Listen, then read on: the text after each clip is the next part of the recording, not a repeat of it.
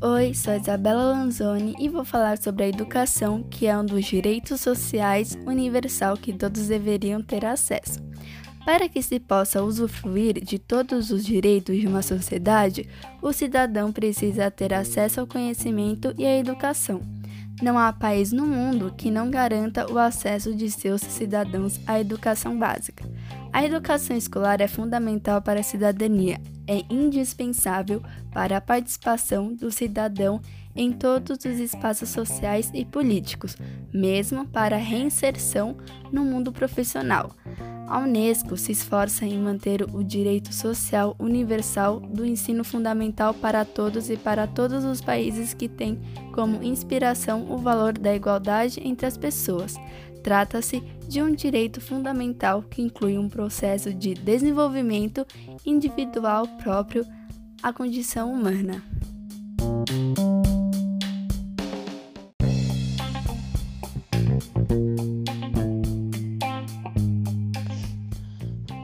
Chamo Renata Almeida e vou falar sobre o direito social da saúde.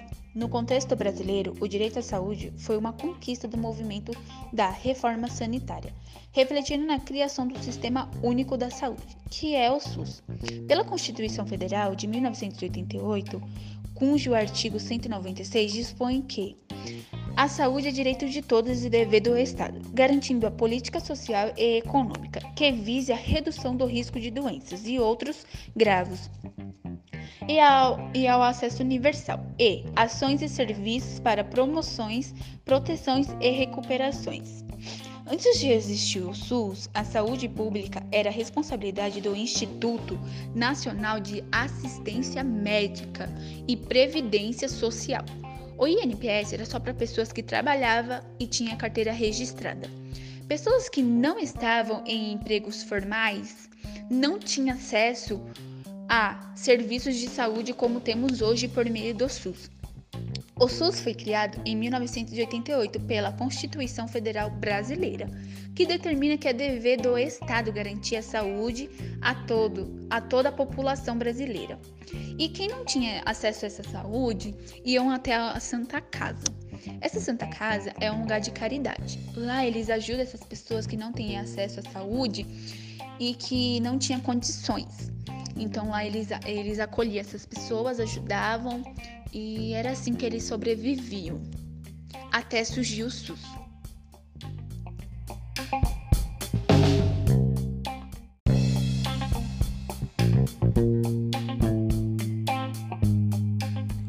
Oi, meu nome é Isabela Félix e eu vou explicar como funciona o programa do Bolsa Família e por que ele é um direito tão importante. De acordo com a Declaração Universal dos Direitos Humanos, do qual o Brasil faz parte, toda pessoa tem direito a um padrão de vida capaz de assegurar a si e a sua família saúde e bem-estar, incluindo alimentação, vestuário, habitação, cuidados médicos e os serviços sociais indispensáveis. Sendo assim, não é somente necessário, como é um dever do Estado fornecer medidas que garantam condições mínimas de sobrevivência a toda a sua população. E como forma de concretizar esse direito, o programa do Bolsa Família é um dos principais meios de erradicação da pobreza do país, atendendo cerca de 13 milhões de famílias brasileiras. Ele se trata de um programa coordenado pelo Ministério do Desenvolvimento Social e baseia-se na transferência condicional de renda, que é basicamente as pessoas beneficiadas recebem um auxílio mensal em dinheiro de acordo com a sua renda familiar. No entanto, para aderir ao programa, são necessárias algumas exigências, como a garantia de que todas as crianças presentes na casa entre 6 e 17 anos frequentem uma escola e uma renda máxima por pessoa. Desde a sua criação, o Bolsa Família tem sido muito eficiente e apresentado uma melhora expressiva na qualidade de vida dos brasileiros que compõem a camada mais carente da população. Segundo o IPEA, entre 2001 e 2015, o Bolsa Família foi responsável pela redução de 10% da desigualdade do país e na redução de 65% da mortalidade infantil. Além disso, também foi apontado pela FAO como um dos principais por tirar o país da camada de fome em 2014. Apesar do quadro de desigualdade do Brasil ainda ser um dos mais agravantes do mundo e as condições de vida ainda não serem iguais para todos, programas como o Bolsa Família ajudam para que as pessoas não morram de fome e fiquem sem moradia. Portanto, é um direito muito importante e que, além de ser mantido, deve ser melhorado.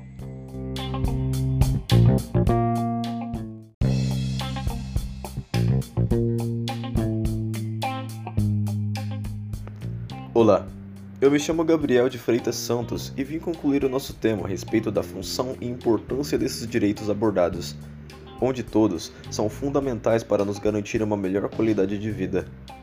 A educação é um direito fundamental que ajuda não só no desenvolvimento de um país, mas também de cada indivíduo. Sua importância vai além do aumento de renda individual ou das chances de se obter um emprego.